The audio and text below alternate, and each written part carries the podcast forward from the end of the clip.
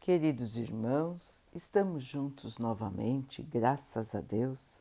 Vamos continuar buscando a nossa melhoria, estudando as mensagens de Jesus, usando o livro Vinha de Luz de Emmanuel, com psicografia de Chico Xavier. A mensagem de hoje se chama Igreja Livre. Mas a Jerusalém que é de cima é livre a qual é mãe de todos nós. Paulo, Gálatas 4, 26. O exame isolado deste versículo sugere um tema de infinita grandeza para os discípulos religiosos do cristianismo. A palavra do apóstolo aos gentios recorda-nos a Igreja liberta do Cristo, não na esfera estreita dos homens mas no ilimitado pensamento divino. O espírito de orgulho e divisão, há tanto tempo dominante nas atividades da fé, encontra na afirmativa de Paulo de Tarso um antídoto para as suas venenosas preocupações. Em todas as épocas tem vivido na terra os nobres excomungados os incompreendidos valorosos e os caluniados sublimes. Passaram nos círculos das criaturas, como acontece ainda hoje, perseguidos e desprezados, entre o sarcasmo e a indiferença. Por vezes sofrem banimento social por não se rebaixarem ante as explorações criminosas do fanatismo em outras ocasiões, são categorizados como ateus pelas suas ideias mal interpretadas. É que de quando em quando rajadas de ódio e dúvidas sopram nas igrejas desprevenidas da terra. Os crentes esquecem o não julgueis e confiam-se a lutas angustiosas. Semelhantes atritos, contudo, não alteram a consciência tranquila dos excomungados que se sentem sob a tutela do divino poder. Instintivamente reconhecem que, além da esfera obscura da ação física, resplandece o templo soberano e invisível em que Jesus recolhe os servidores fiéis sem deter-se na cor ou na aparência de suas roupas. Benfeitores e servos excomungados dos caminhos humanos, se tendes uma consciência sem sombras, não vos magoe a pedrada dos homens que se distanciam uns dos outros pelo separatismo infeliz.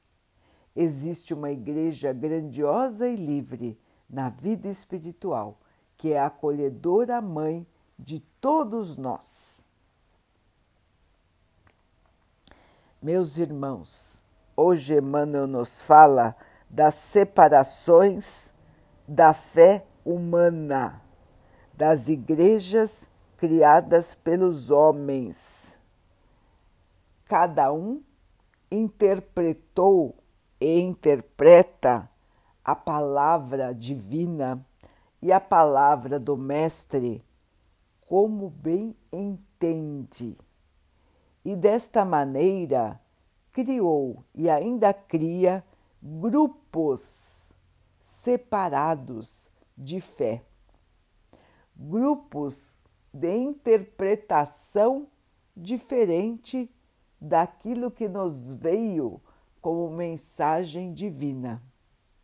E nessas diferenças de interpretação de textos, de falas, os irmãos se dividem em igrejas separadas, em cultos separados, que acabam gerando atritos, acabam gerando preconceitos, inimizades e muitas vezes, infelizmente, violência, agressão. guerras. Tudo pela interpretação daquilo que nos veio como mensagem de amor. Vejam, irmãos, como é errado a separação das crenças. Como é errado um irmão querer lutar contra o outro, um irmão querer desprezar o outro, querer maldizer o outro, por conta de interpretações quando o fundamental da mensagem divina é o amor.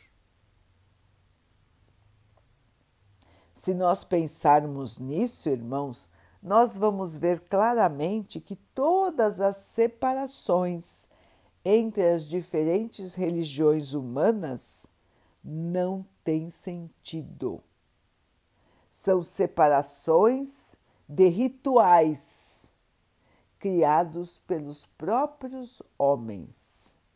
São separações de conceitos criados pelos próprios homens. E então, irmãos, desde a antiguidade até os dias de hoje, nós observamos lutas, guerras, por conta de interpretações, de cada um achar que tem a interpretação correta, de cada um ler um texto e entender que aquela sua leitura é a correta e que a do outro é errada. Nós vivemos isso até hoje e ainda é muito comum. Como disse Emmanuel, de tempos em tempos sopram estas rajadas de ódio, de preconceito nas igrejas do mundo.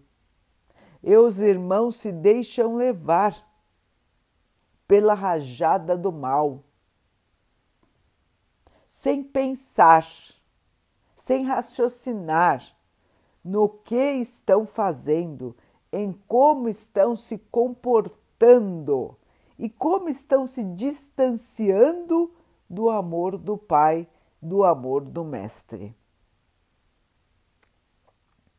A mensagem de hoje, irmãos, é para fortalecer as vítimas do preconceito, as vítimas da excomunhão das igrejas da terra.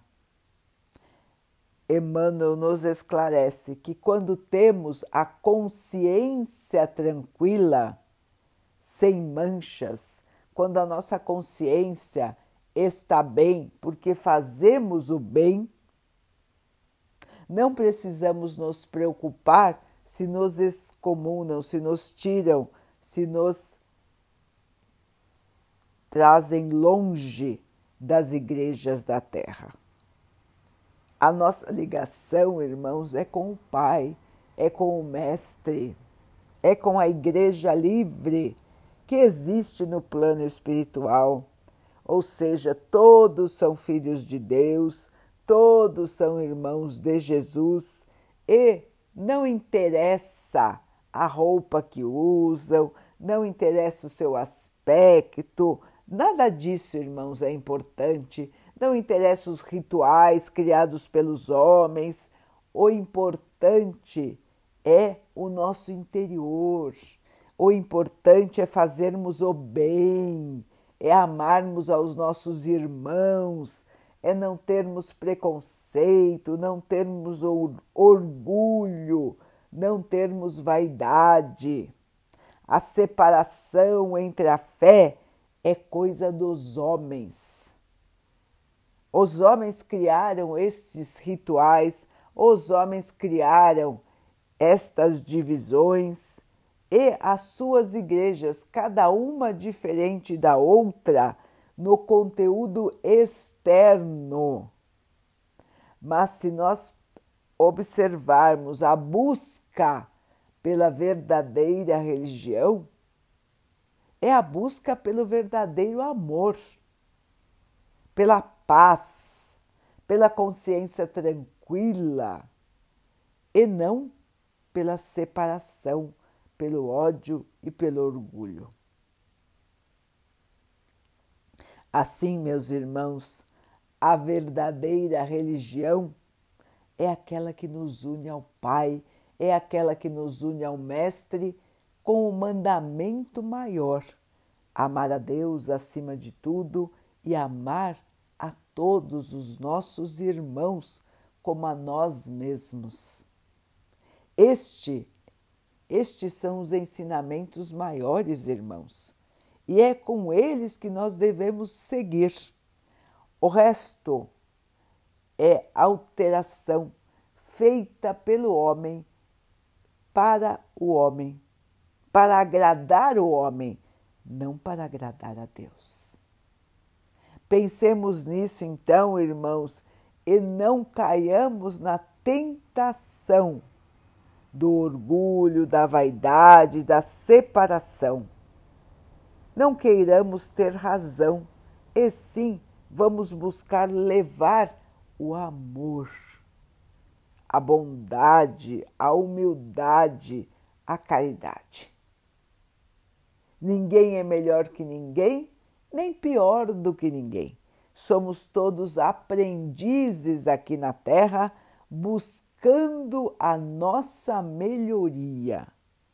E esta busca, meus irmãos, tem que ser no caminho do amor, da fé. Sigamos então, irmãos, fortalecidos neste amor divino que ampara a verdadeira igreja, a igreja de quem segue os ensinamentos do Mestre Jesus, se dirigindo entre pedras, entre buracos, entre dificuldades, mas sempre firme para a luz. Vamos então orar juntos, irmãos, agradecendo ao Pai por tudo que somos, por tudo que temos, por todas as oportunidades que surgem na nossa vida para que nós possamos evoluir, que possamos aproveitar com fé, com esperança, na certeza da nossa vitória. Que o Pai possa assim nos abençoar e abençoe a todos os nossos irmãos. Que Ele abençoe os animais, as águas, as plantas e o ar do nosso planeta e que possa abençoar a água que colocamos sobre a mesa para que ela possa nos trazer a calma e que ela nos proteja dos males e das doenças. Queridos irmãos, fiquem, estejam e permaneçam com Jesus. Até amanhã.